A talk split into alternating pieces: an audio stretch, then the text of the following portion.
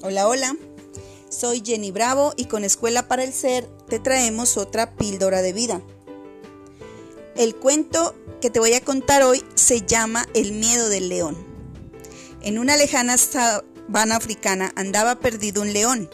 Llevaba más de 20 días alejado de su territorio y la sed y el hambre lo devoraban.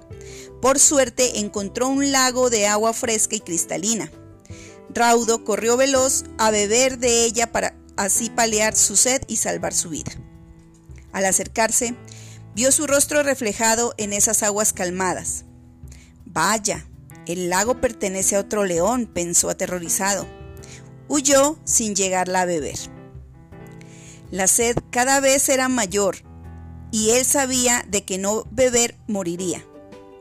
A la mañana siguiente, armado de valor, se acercó de nuevo al lago Igual que el día anterior, volvió a ver su rostro reflejado y de nuevo, preso del pánico, retrocedió y no bebió. Así pasaron los días con el mismo resultado. Por fin, en uno de esos días, comprendió que sería el último si no se enfrentaba a su rival. Tomó finalmente la decisión de beber agua del lago, pasara lo que pasara. Se acercó con decisión al lago, nada le importaba ya metió la cabeza para beber y su rival, el temido león, pues desapareció. Amigos, la gran mayoría de nuestros miedos son imaginarios. Cuando nos atrevemos a enfrentarlos, acaban desapareciendo.